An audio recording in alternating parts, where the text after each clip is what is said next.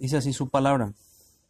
Vi descender del cielo a otro ángel fuerte, envuelto en una nube con el arco iris sobre su cabeza, y su rostro era como el sol y sus pies como columna de fuego. Tenía en su mano un librito abierto, y puso su pie derecho sobre el mar y el izquierdo sobre la tierra, y clamó a gran voz como ruge un león. Y cuando hubo clamado, siete truenos emitieron sus voces. Cuando los siete truenos hubieron emitido sus voces, yo iba a escribir,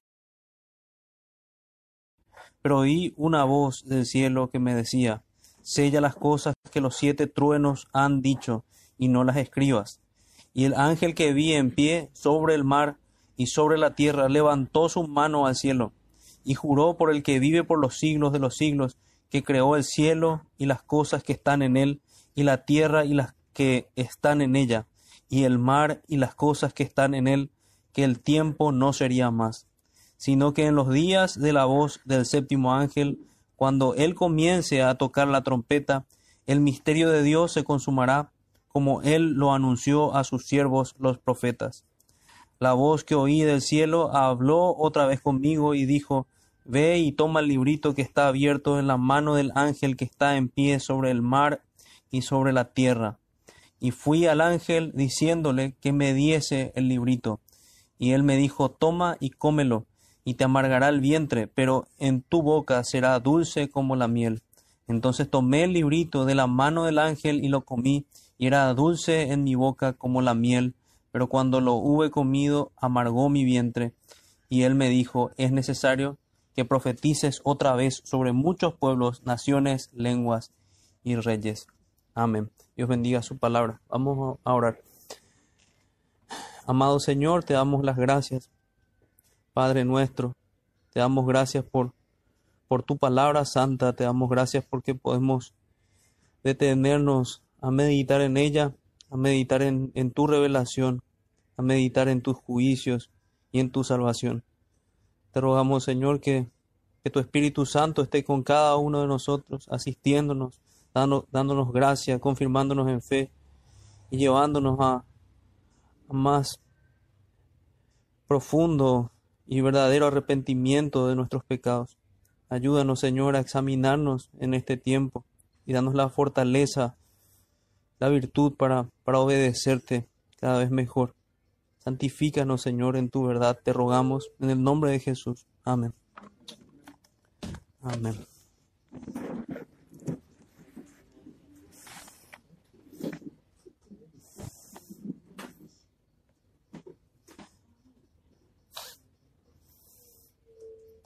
Bueno, parece que nos, nos tiene acostumbrados ya el libro de Apocalipsis a mostrar al Señor reinando, gobernando. Así que por esa razón, por lo que vemos en el capítulo, el título del, del, de este sermón es Jehová gobierna con el cetro de su evangelio. Jehová gobierna con el cetro de su evangelio. Está dentro del mensaje de las siete copas. Pasamos ya por el mensaje de las siete iglesias, luego el mensaje de los siete sellos y ahora estamos dentro del mensaje de las siete copas. Como ocurrió en el capítulo 6, si recuerdan, el capítulo 6 se veía como una pausa del, del, de lo que veíamos de los siete sellos. Y recién en el capítulo 8 veíamos el mensaje del, del séptimo sello, que era un silencio que nos, nos mostraba la solemnidad del juicio de Dios. Algo similar ocurre también en la narración que hace el apóstol aquí porque luego de, del sexto sello hay también una pausa que se continúa recién en el capítulo 11. Recién en el capítulo 11. Y en esta pausa vamos, vamos a ver las características, vamos a ver a Cristo, vamos a verlo gobernar sobre, sobre la tierra como en otros pasajes vamos a ver su, su, evangelio también, pero vamos a lidiar primeramente con unas cuestiones de, de, interpretación para también quitar aplicaciones de esto. Entonces, el ángel y el librito, ¿qué significado tienen? Eh, podríamos preguntarnos. Son, digamos, la, las preguntas más difíciles que tenemos dentro del texto. Y con ayuda del Señor y de las concordancias que, que encontramos en las escrituras, vamos a, vamos a ver su, su significado, vamos a dilucidar esto. Hagamos un repaso nuevamente del contexto anterior que vimos. Eh, tenemos al apóstol Pablo viendo una visión. hicimos énfasis en sermones anteriores que él ve, que él oye. Él es un testigo del Señor. Él escucha a los serafines con la autoridad del, Cordero que le dicen ven en capítulos anteriores. Eh, hay un, había un gran terremoto en otros lugares, símbolos de, de poder de Dios, de su juicio. Vimos en, pasajes anteriores estrellas cayendo. En el pasaje de esta mañana vimos una estrella particular, o sea, vimos significados diferentes a, las estrellas. Me parece un dato importante como si, si nos tocara, por si nos tocara volver a ver el libro de Apocalipsis solos. Cuando vemos estrellas en el mensaje de las siete iglesias, las estrellas son pastores. Pero cuando vemos estrellas en el capítulo 6, las estrellas son literalmente estrellas, pero estrellas representando dentro de, un juego de, de, cosas que se derrumban, mostrándonos la venida del Señor, haciéndonos una suerte de hipérbole, de exageración, para que nuestras mentes traten de discernir el juicio de Dios y lo potente que es su juicio. Pero en el pasaje de esta mañana vimos que estrella representaba a Satanás cayendo. O sea, debemos ver muy bien el contexto para poder interpretar correctamente.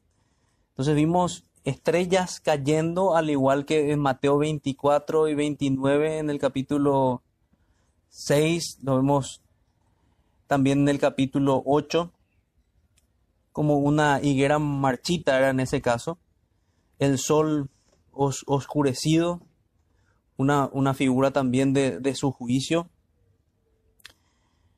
Vimos al Cordero, que no tenemos que olvidar que está allí, Él es el que tiene en su mano esos, esos sellos.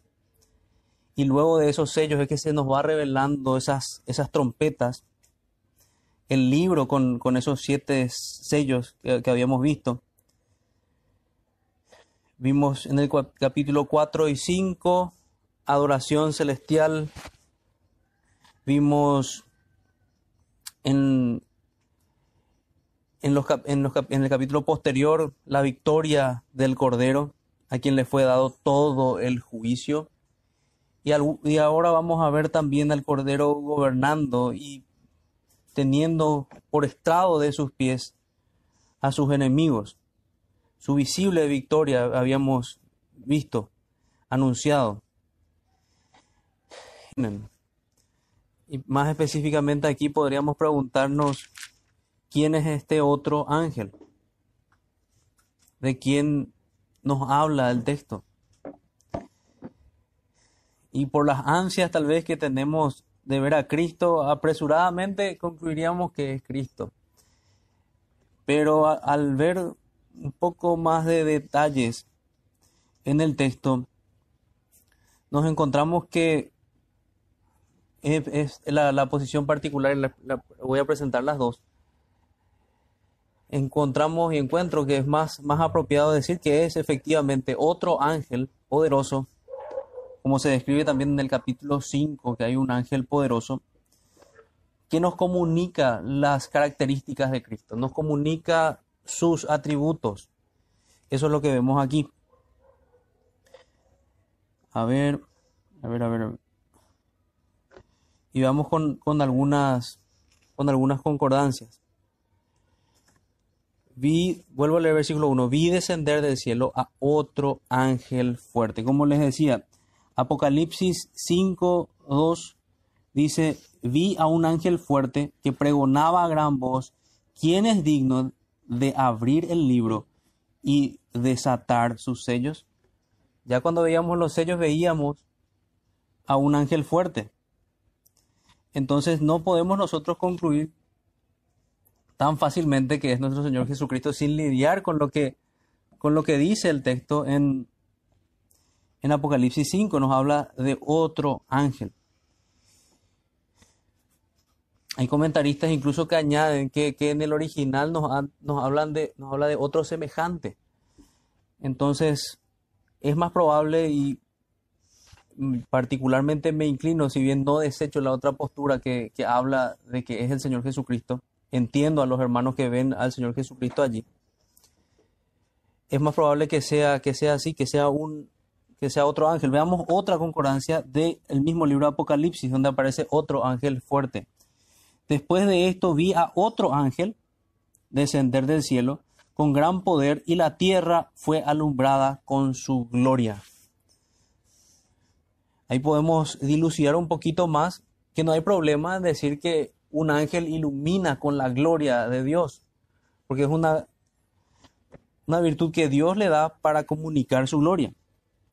Y dice el versículo 2, y clamó con voz potente diciendo, ha caído, ha caído la gran Babilonia. Fíjense la voz potente también aquí y se ha hecho habitación de demonios y guarida de todo espíritu inmundo y albergue de toda ave inmunda y aborrecible. Entonces, ha caído Babilonia. Veamos Apocalipsis 21, otra concordancia. Vi a un ángel que descendía del cielo con la llave del abismo y con, con una gran cadena en la mano.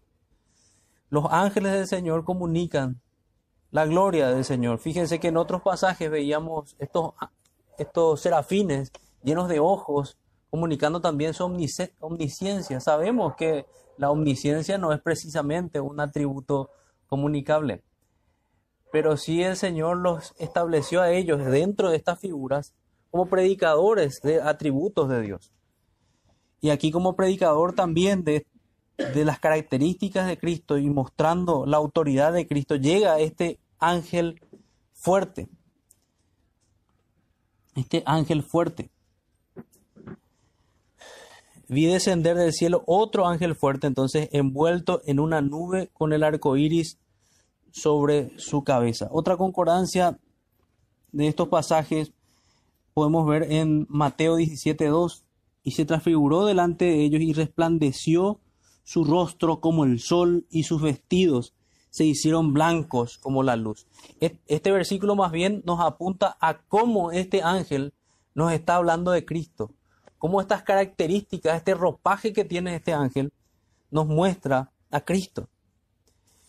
Entonces, en conclusión, podemos decir que es un ángel, probablemente también otro serafín, probablemente alguno de los arcángeles que aparece en, Ezequiel y también en el Nuevo Testamento, aunque no podemos concluir exactamente eso.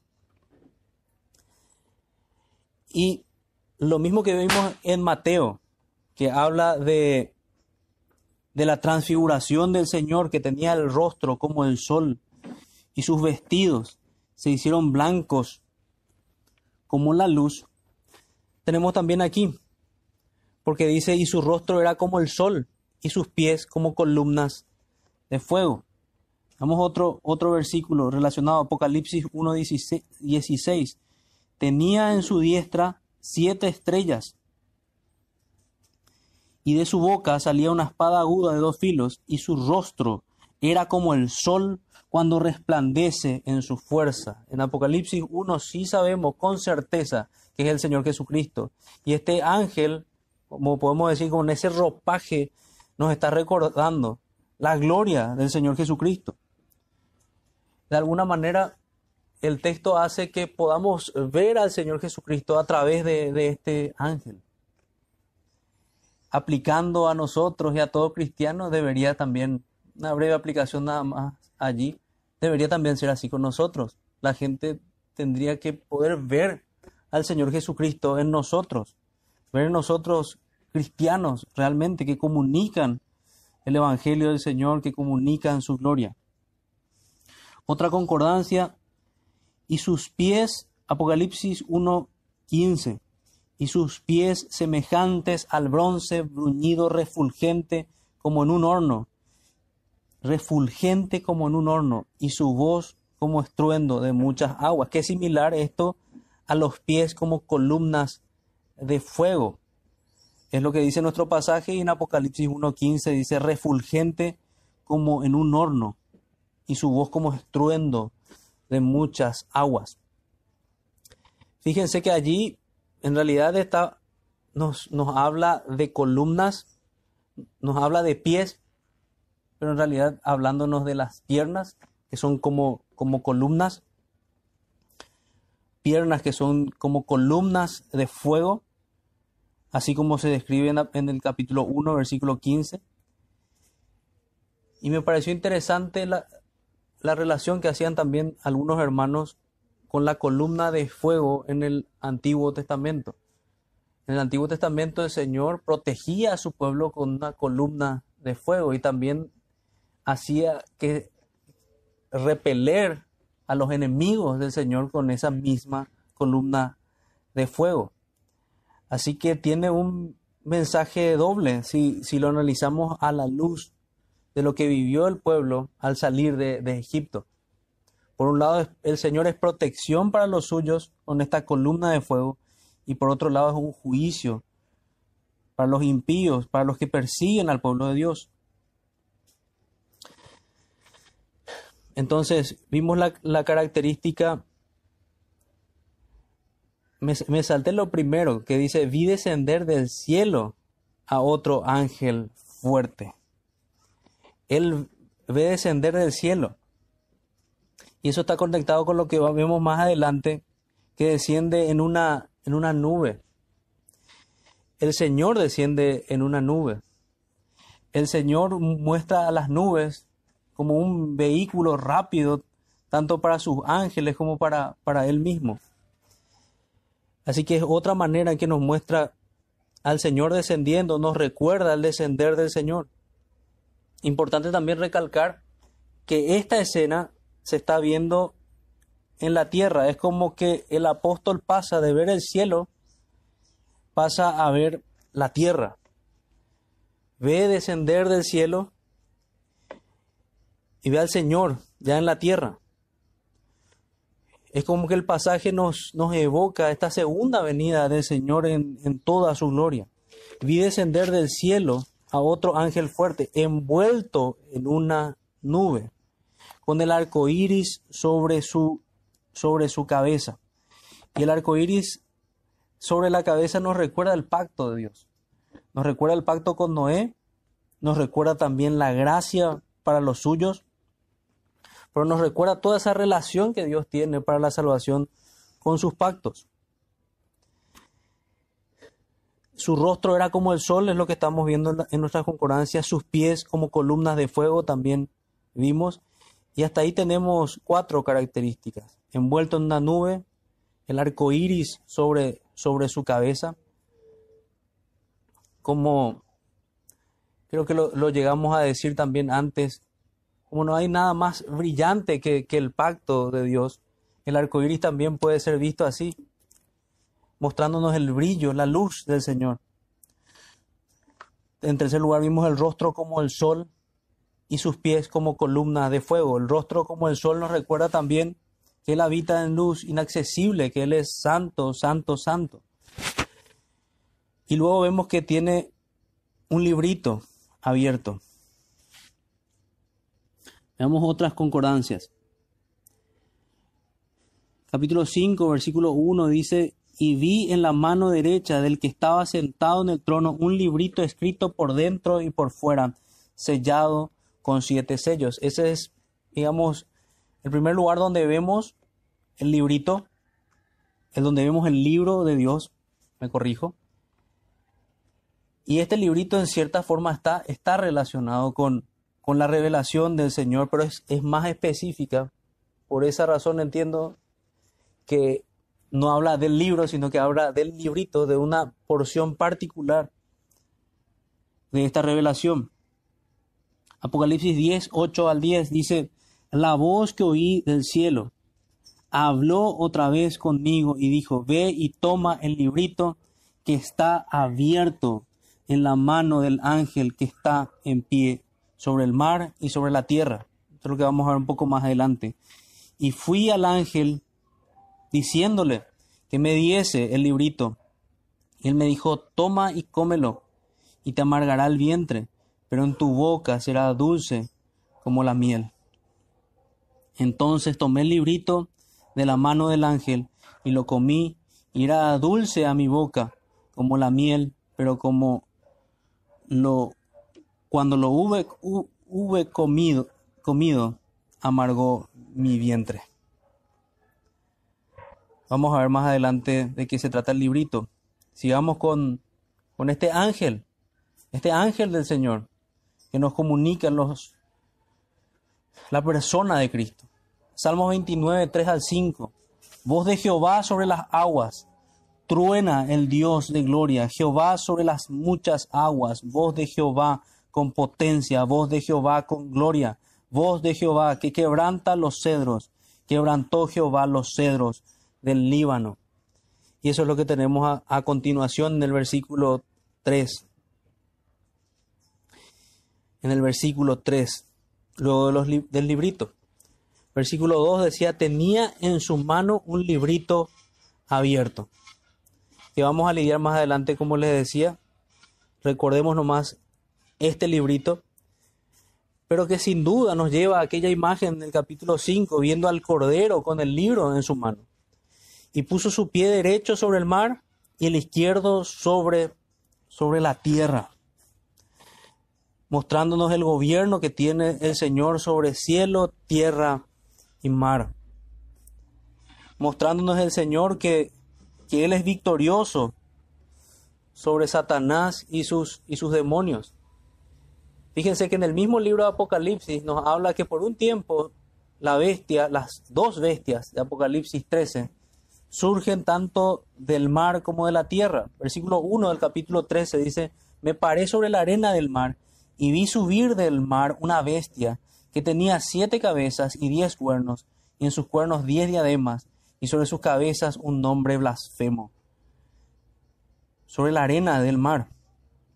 Y después, en el versículo 11, dice, después vi otra bestia que subía de la tierra, y tenía dos cuernos semejantes a los de un cordero, pero hablaba como dragón.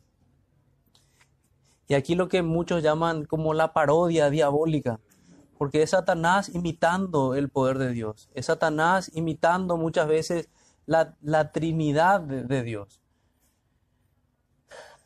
pero simplemente sirviendo para, para engañar a muchos que hasta hoy les sirven en lugar de servir al Señor.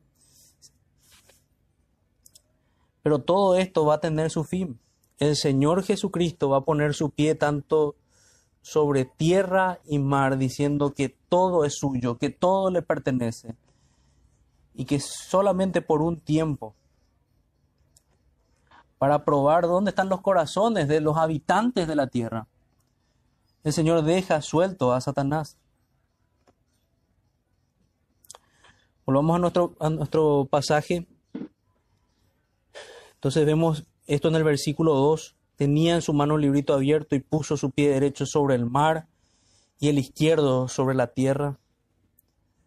¿Quién podría negar entonces la autoridad o la soberanía de Dios a ver pasajes como estos? Tendría que darnos consuelo al saber que nuestro Dios gobierna sobre tierra y mar. darnos consuelo también que Él va a poner juicio sobre los hombres malvados en todo el mundo. No hay un hombre que se escape de él. La figura que nos, que nos da el pasaje es como la de un gigante que, que con un paso puede, con, con un pie puede estar sobre el mar y con otro pie sobre la tierra, representando así el gobierno absoluto de Dios sobre toda la tierra. Y el versículo 3 dice, clamó a gran voz como ruge un león, cuando hubo clamado, siete truenos emitieron sus voces.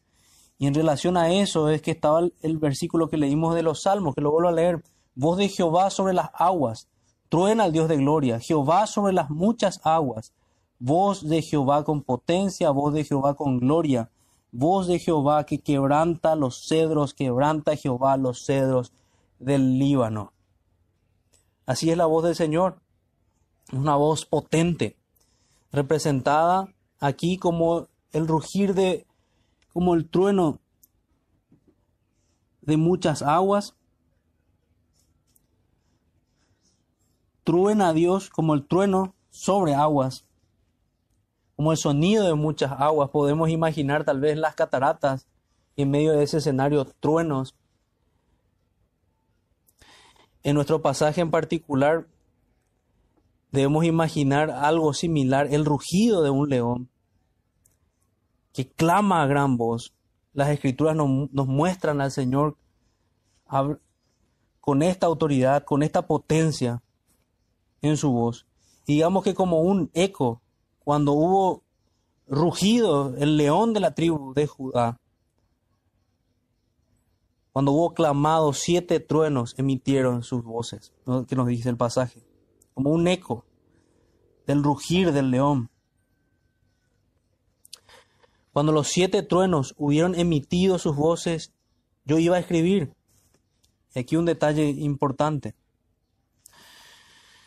Cuando los siete truenos hubieron emitido sus voces, yo iba a escribir, pero oí una voz del cielo que me decía, sella las cosas que los siete truenos han dicho y no las escribas. Antes de seguir con las características que veíamos, que vimos hasta ahora, envuelto en una nube, con un arco iris sobre su cabeza, con un rostro como el sol, con pies como columnas de fuego, con este librito abierto, con sus pies sobre tierra y mar, que ruge como un león. Ahora tenemos que entender por qué y que tiene voz como siete truenos tratemos de entender lo que dice ese pasaje cuando le pide que selle las cosas que los siete truenos han dicho y no las escribas. ¿Qué significa eso? Sellar un, mensaje en la antigüedad era dejarlo en, en, oculto. Era ponerle el sello sobre, sobre el rollo y dejarlo allí para cuando llegue el momento de la persona indicada abrirlo.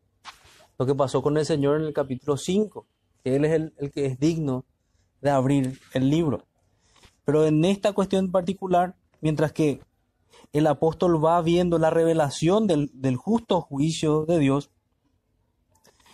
y escucha estos siete truenos, y cuando él estaba a punto de escribir como Vamos a leer también en otros pasajes cómo el Señor manda al apóstol a escribir lo que, lo que le estaba siendo revelado. En esto en particular el Señor le dice que no escriba. Yo iba a escribir, dice él, pero hay una voz del cielo que me decía, sella las cosas de los siete truenos han dicho y no las escribas. Si bien tenemos gran revelación de parte del Señor, hay detalles que no tenemos. Eso es, eso es lo que tenemos que aprender aquí. Y, también tenemos que aprender lo que el Señor nos enseña en Deuteronomio 29, 29, cuando nos dice que las cosas secretas son del Señor. Las reveladas son para nosotros y para nuestros hijos. Y debemos aprender a no pensar más de lo que está escrito, como también decía el apóstol Pablo. De alguna manera vemos esto. Y específicamente con, con respecto a este mensaje, no dimensionamos, no podemos conocer nosotros la profundidad del juicio de Dios.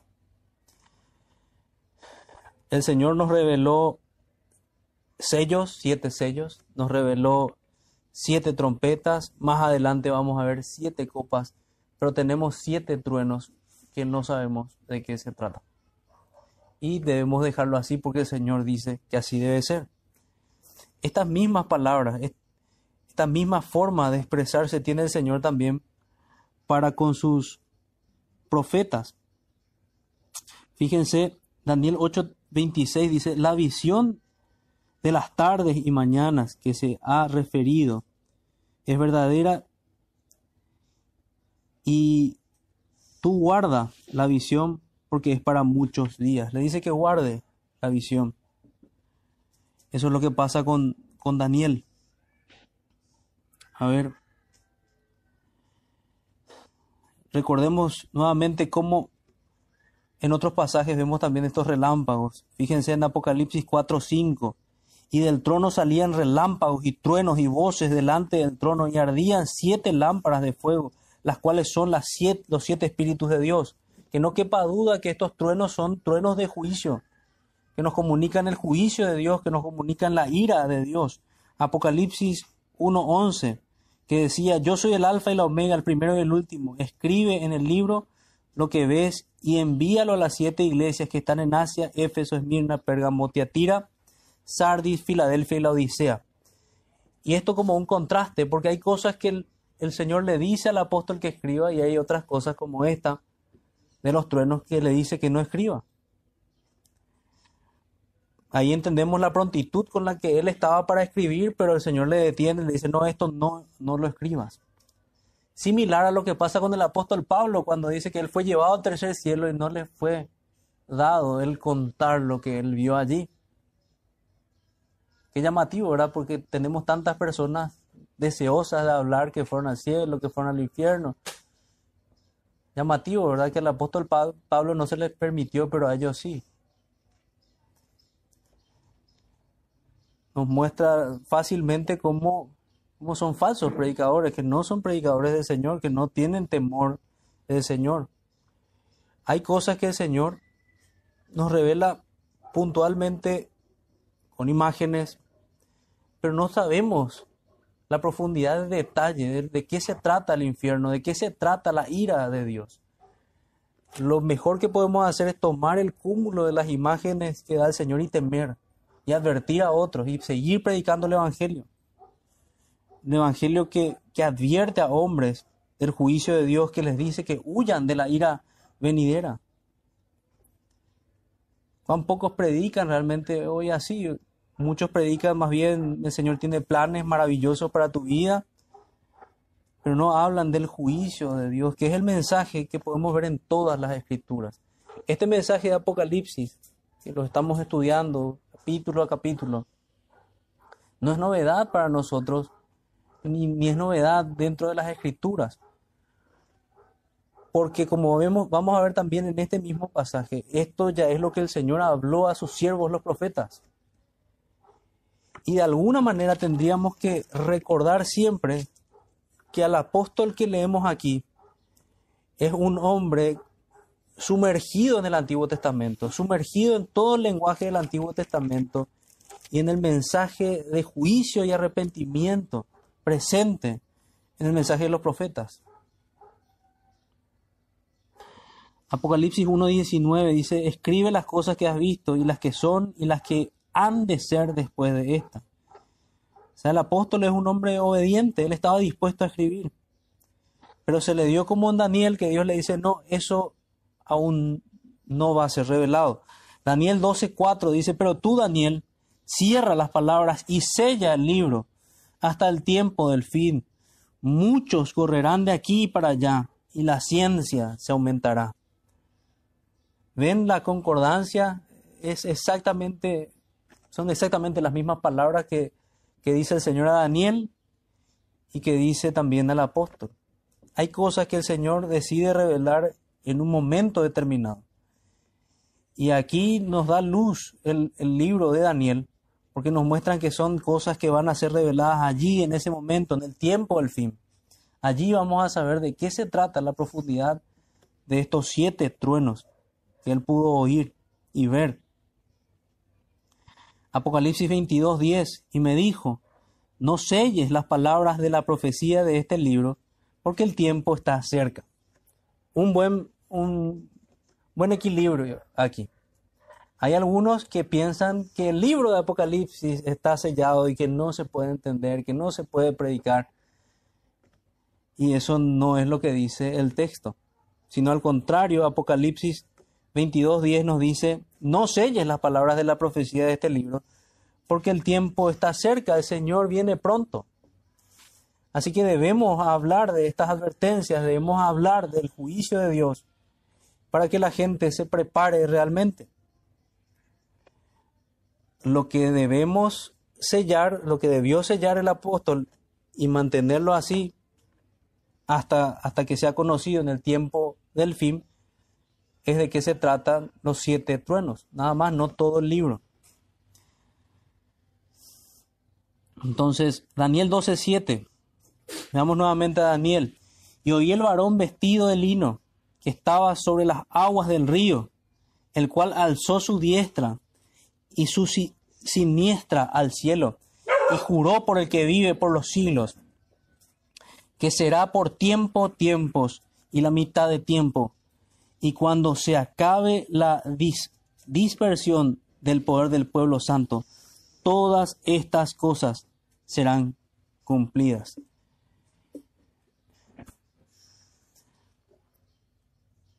Exactamente, vemos varias cosas que vemos, tenemos en nuestro pasaje. Vemos a este varón vestido de lino, con los pies sobre el agua, que alza su diestra y jura por el que vive por los siglos. Fíjense lo que tenemos a continuación, y esa sería nuestra novena característica, que jura por el que vive por los siglos, que jura por el nombre de Jehová. Entonces vimos el versículo 4, no escribas lo que dicen los truenos, versículo 5, y el ángel que vi en pie sobre el mar y sobre la tierra, nos recuerda la imagen completa, como un gigante sobre la tierra, levantó su mano al cielo y juró por el que vive por los siglos de los siglos, que creó el cielo y las cosas que están en él, y la tierra y las cosas que están en ellas, y el mar y las cosas que están en él, que el tiempo no será más. Ven que es lo mismo, vuelvo a leer Daniel. Y oí al varón vestido de lino, Daniel 12:7, que estaba sobre las aguas del río, el cual alzó su diestra y su siniestra al cielo, las dos manos, y juró por el que vive por los siglos, que será por tiempo, tiempos y mitad de tiempos, y cuando se acabe la dispersión del poder del pueblo santo, todas estas cosas serán cumplidas. Y en Daniel tenemos como un mensaje de esperanza, porque va a llegar el fin de la persecución a la iglesia. Va a llegar el fin de este siglo malo, como vemos en otros pasajes. Va a llegar ese tiempo del fin, ese tiempo del fin establecido por aquel que gobierna sobre cielo, tierra y mar.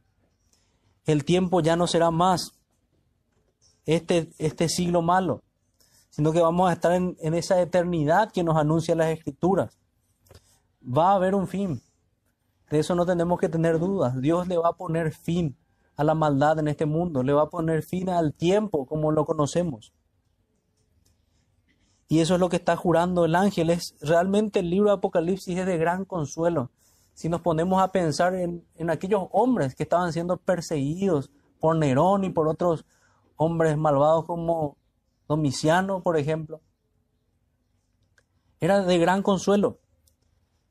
Eso va a tener su fin. Nuestro poderoso gigante va a aplastar a estos hombres pronto. Este tiempo se va a acabar para ellos. Y allí será el crujir de dientes, como hablan en otros pasajes. Ese es el consuelo que debemos tener. Nuestro Dios reina. Y estamos en amistad con él. Apocalipsis 4:9. Y siempre que aquellos seres vivientes dan gloria y honra y acciones de gracias al que está sentado en el trono, al que vive por los siglos de los siglos. Esa es la manera en la que, a la que se refieren, en la que se refieren al Señor. El que vive por los siglos de los siglos. ¿Y por qué esa mención? Porque juran por el nombre del que vive por los siglos de los siglos. Versículo 6, y juró por el que vive por los siglos de los siglos. Nuestro Dios es eterno. Él no tiene fin. Y todos los suyos también están llamados a vivir eternamente con Él. Apocalipsis 4:11 dice, Señor, digno eres de recibir la gloria y la honra y el poder porque tú creaste todas las cosas y por tu voluntad existen y fueron creadas. También vemos eso en ese versículo, porque vemos que Él creó el cielo, la tierra, el mar, y Él gobierna sobre el cielo, tierra y mar. Apocalipsis 6:11 dice, y se les dieron vestiduras blancas, y se les dijo que descansasen todavía un poco de tiempo, hasta que se completara el número de sus consiervos y sus hermanos, que también habían de ser muertos como ellos. Tomo este versículo por esa frase que, dice un poco de tiempo, solamente un poco de tiempo. Y el Señor va a poner fin a la persecución. El Señor va a poner fin a la gran tribulación de, su iglesia.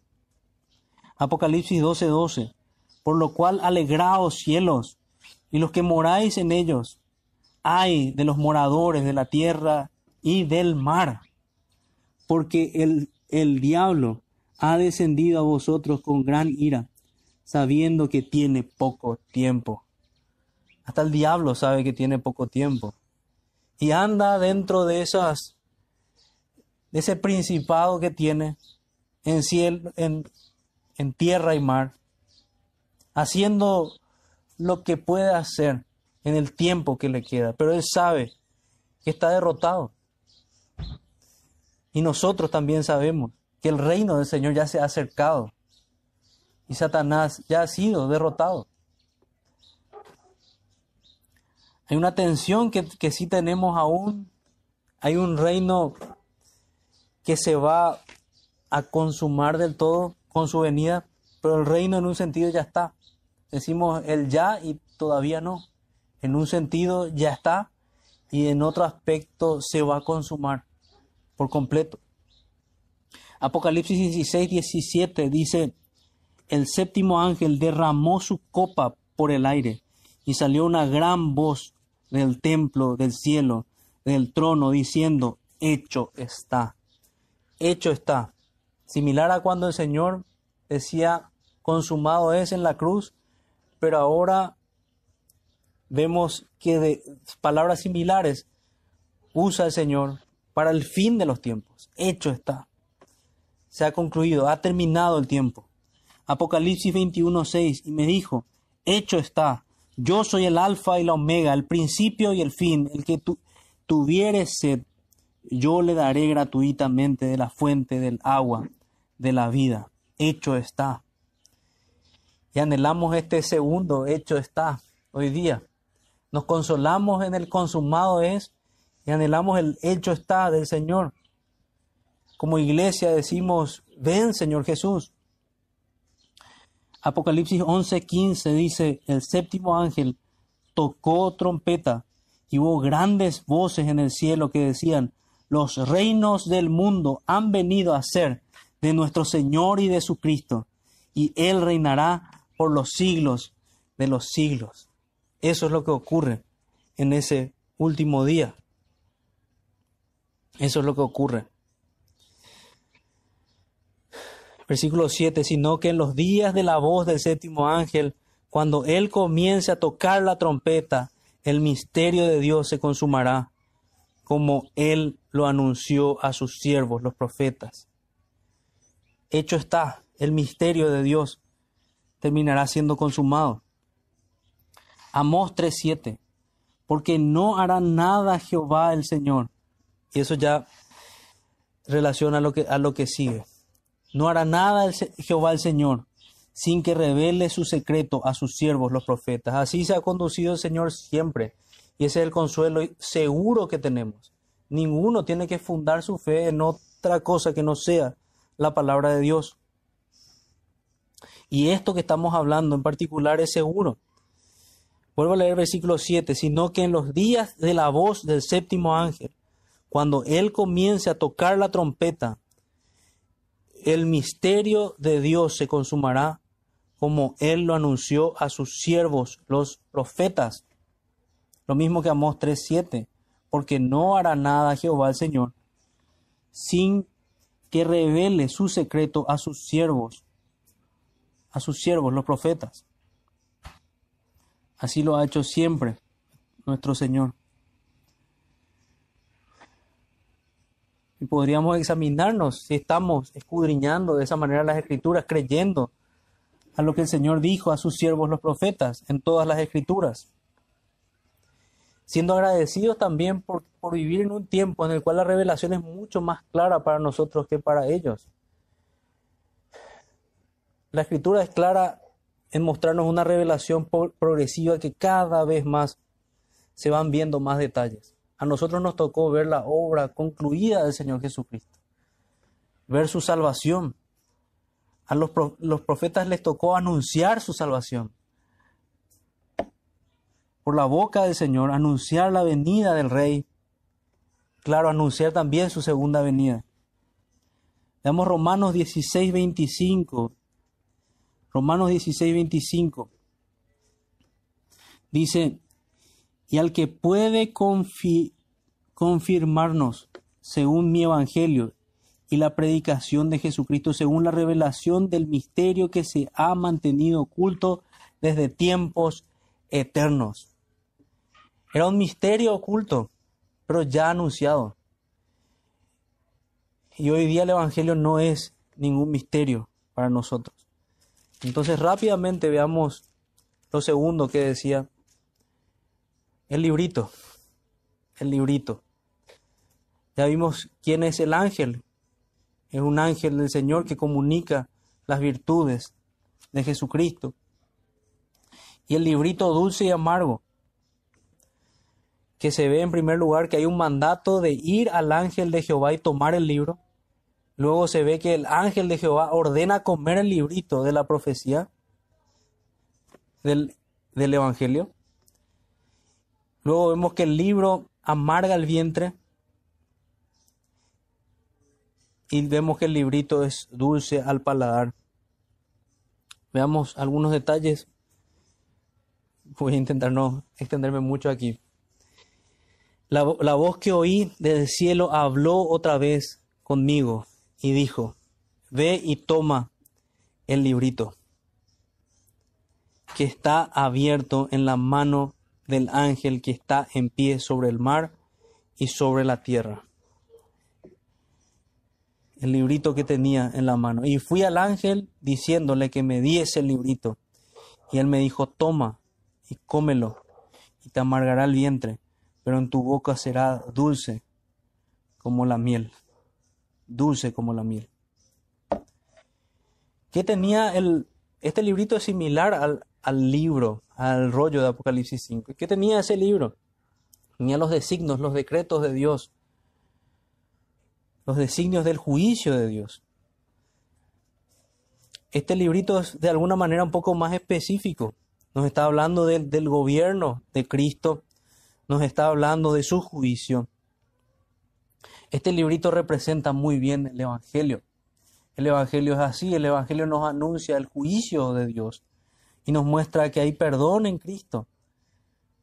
Por esa razón el librito es dulce, pero es amargo, porque el creer en el Evangelio trae persecución.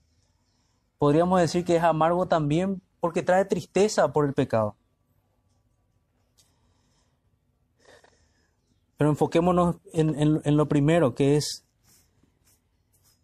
que vemos en el versículo, la voz que oí del cielo habló otra vez conmigo y dijo, ve y toma el librito que está abierto en la mano del ángel que está en pie sobre el mar y sobre la tierra. Nosotros tenemos también un mandato, tenemos un mandato de tomar y hacer nuestro el librito de Dios, de hacer nuestro el Evangelio. De alguna manera es la figura que, representa Bunyan cuando él recibe un pergamino, que representa también el Evangelio tomar ese evangelio y hacerlo nuestro. Toma el librito. Como otras imágenes que podemos ver que representan la valentía del creyente. El creyente eh, debe ser de aquellos valientes que arrebatan el reino de los cielos. En imágenes también de Union, del progreso del peregrino, una de las, de las imágenes que se ve en la casa del intérprete es la de un hombre que que dice, anota, que pasa por un montón de, enemigos, los derrota a todos y dice, anota mi nombre allí. Toma la salvación con valentía. Se acerca, es obediente. Hay eso en lo que hace el Espíritu Santo en los corazones de los suyos. Y fui al ángel diciéndole que me diese el librito. Es como que dijésemos nosotros, sálvanos, Señor. Y él me dijo, toma y cómelo.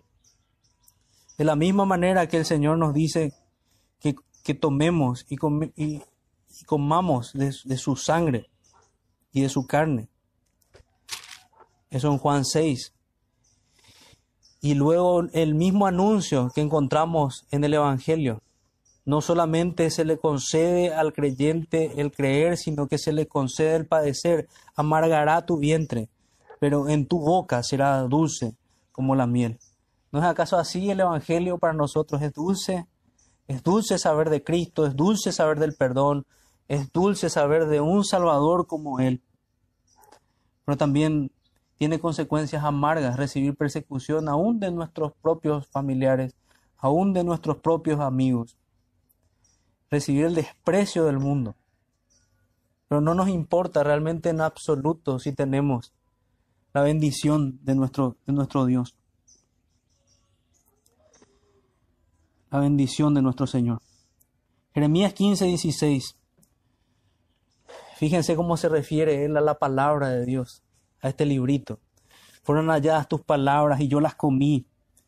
Y tu palabra me fue por gozo y por alegría de mi corazón, porque tu nombre se invocó sobre mí, oh Jehová, Dios de los ejércitos.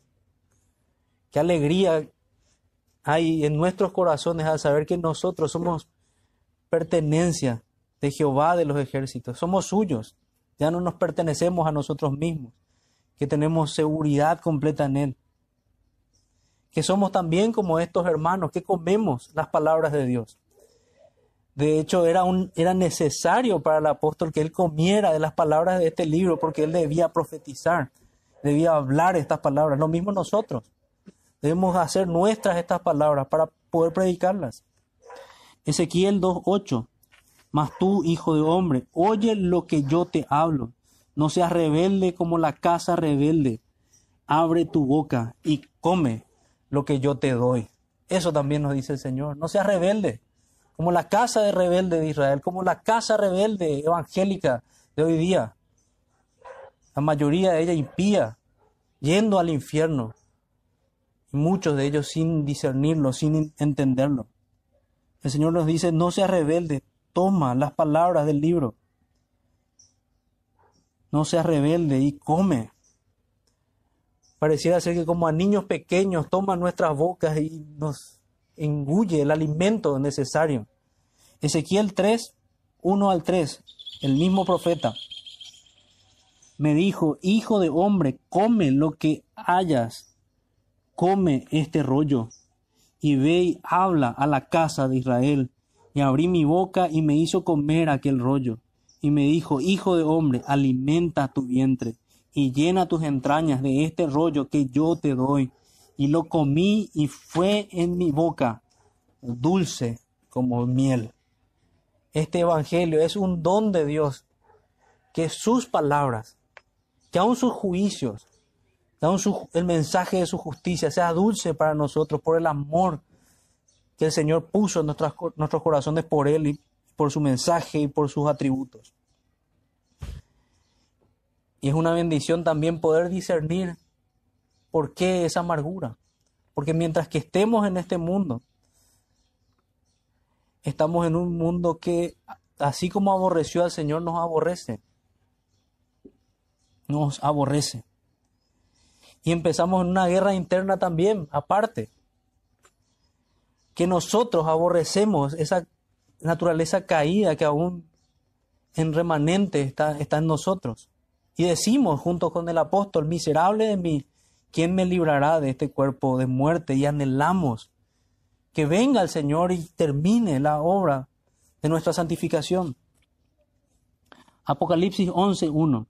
Entonces me fue dada una caña semejante a una vara de medir y me dijo, levántate y mide el templo de Dios y el altar a los que adoran en él. Bueno, me anticipé a, la lectura de, de este versículo. Este versículo está en relación a lo que él tiene que seguir haciendo. Él recibe, él come las palabras, él come el rollo, amarga su vientre pero en el versículo 10 le dice el Señor, entonces tomé el librito de la mano del ángel, lo comí y era dulce en mi boca como la miel, pero cuando lo hube comido amargó mi vientre. Y él me dijo, es necesario que profetices otra vez sobre muchos pueblos, naciones, lenguas y reyes. podemos ver que, que en un sentido macro, el juicio es justamente contra pueblos, naciones, lenguas y reyes, diciendo el Señor que tiene gobierno sobre todos estos. Pero dice también su palabra aquí que es necesario que Él continúe, que es necesario que siga profetizando. Y es lo que se va a ver en el capítulo 11, cuando se habla de, los dos testigos, que representa a su iglesia. Por eso leía el versículo 11. Entonces me fue dada una caña semejante a una vara de medir y me dijo, levántate y mide el templo de Dios y el altar y los que adoran en él. Y es un, una señal de la predicación y daré mis dos testigos, versículo 3, que profeticen por 1260 días vestidos de silicio. Si alguno se sigue rehusando a predicar el, Evangelio del juicio y del arrepentimiento, sepa que es rebelde a las escrituras, que es rebelde al Señor y a su palabra. No hay otra manera de predicar el Evangelio a hombres rebeldes. Hay que llamarlos al arrepentimiento. Es un terrible error y es un falso evangelio presentar a, hombres al Señor diciéndoles, vengan, el Señor tiene cosas maravillosas para sus vidas. Ezequiel 37:4 me dijo entonces, profetiza sobre estos huesos y diles, huesos secos, oíd palabra de Jehová. Es eso lo que debemos hacer. Y debemos entender que, por un lado, la, humildad que debemos tener como creyentes, entendiendo que no somos nada, que somos polvo, pero por otro lado, que el Señor nos levanta como profetas en esta, en estas horas que nos tocó vivir, en estos días que nos toca vivir. Y debemos profetizar. Y muchos huesos secos y muchos hombres muertos, con el mensaje que nosotros ya conocemos, van a venir a vida. Ezequiel 37, 9. Y me dijo, profetiza al, al Espíritu, profetiza, hijo de hombre, y di al Espíritu, así ha dicho Jehová el Señor. No así pienso, no así creo, sino así ha dicho Jehová el Señor Espíritu ven de los cuatro vientos y sopla sobre estos muertos y vivirán. ¿No es esto lo que anhelamos de nuestros familiares? Entonces, prediquemos como nos habla la palabra de Dios. ¿No esto es lo, que anhelamos de nuestros amigos, compañeros de trabajo y aún extraños? Que vemos, que vemos que el Señor nos coloca ese amor como nuestros prójimos. Apocalipsis 5.9 y cantan un nuevo cántico diciendo, digno eres de tomar el libro y de abrir sus sellos, porque tú fuiste inmolado y con tu sangre nos has redimido para Dios de todo linaje, lengua y pueblo y nación. Y esta es nuestra esperanza. Todo el mundo es del Señor y Él tiene pueblo en todo el mundo. Debemos predicar en toda ciudad, en todo lugar. Apocalipsis 17:10. Y son siete reyes cinco de ellos han caído. Uno es y el otro aún no ha venido. Y cuando venga es necesario que dure breve tiempo. Mostrándonos por un lado de estos pueblos, reinos, el Señor tiene los suyos y por otro lado hay juicios sobre los que no se arrepienten. Y Apocalipsis 17:12 dice, y los diez cuernos que has visto son diez reyes que aún no han recibido reino, pero por una hora recibirán autoridad como reyes juntamente con la bestia. El Señor tiene control sobre todos los reinos, el Señor tiene control sobre este país y el Señor tiene los suyos en este país. Hagamos bien, hermanos, prediquemos la palabra, oremos, esperando las promesas de Dios. Hagamos que realmente la gente tiemble ante el inminente juicio de Dios. Hagamos que disiernan, que se despierten. Busquemos que eso ocurra. Busquemos y seamos, seamos molestos. A veces parece que la gente dice, no, no le quiero incomodar. Debemos ser incómodos en un mundo impío. Y vamos a dar cuentas al Señor por eso. Somos responsables del tesoro que el Señor colocó en nuestras manos. mostremos, hermanos, que Él gobierna sobre cielo, tierra y mar. Mostremos al mundo, incluso tratando de despertar sus oídos, que las trompetas del Señor están sonando. Ellos no están oyendo. Que el juicio, los juicios temporales están cayendo sobre el mundo y el mundo no se arrepiente. Que están viviendo en una tierra maldita por el pecado y la aman.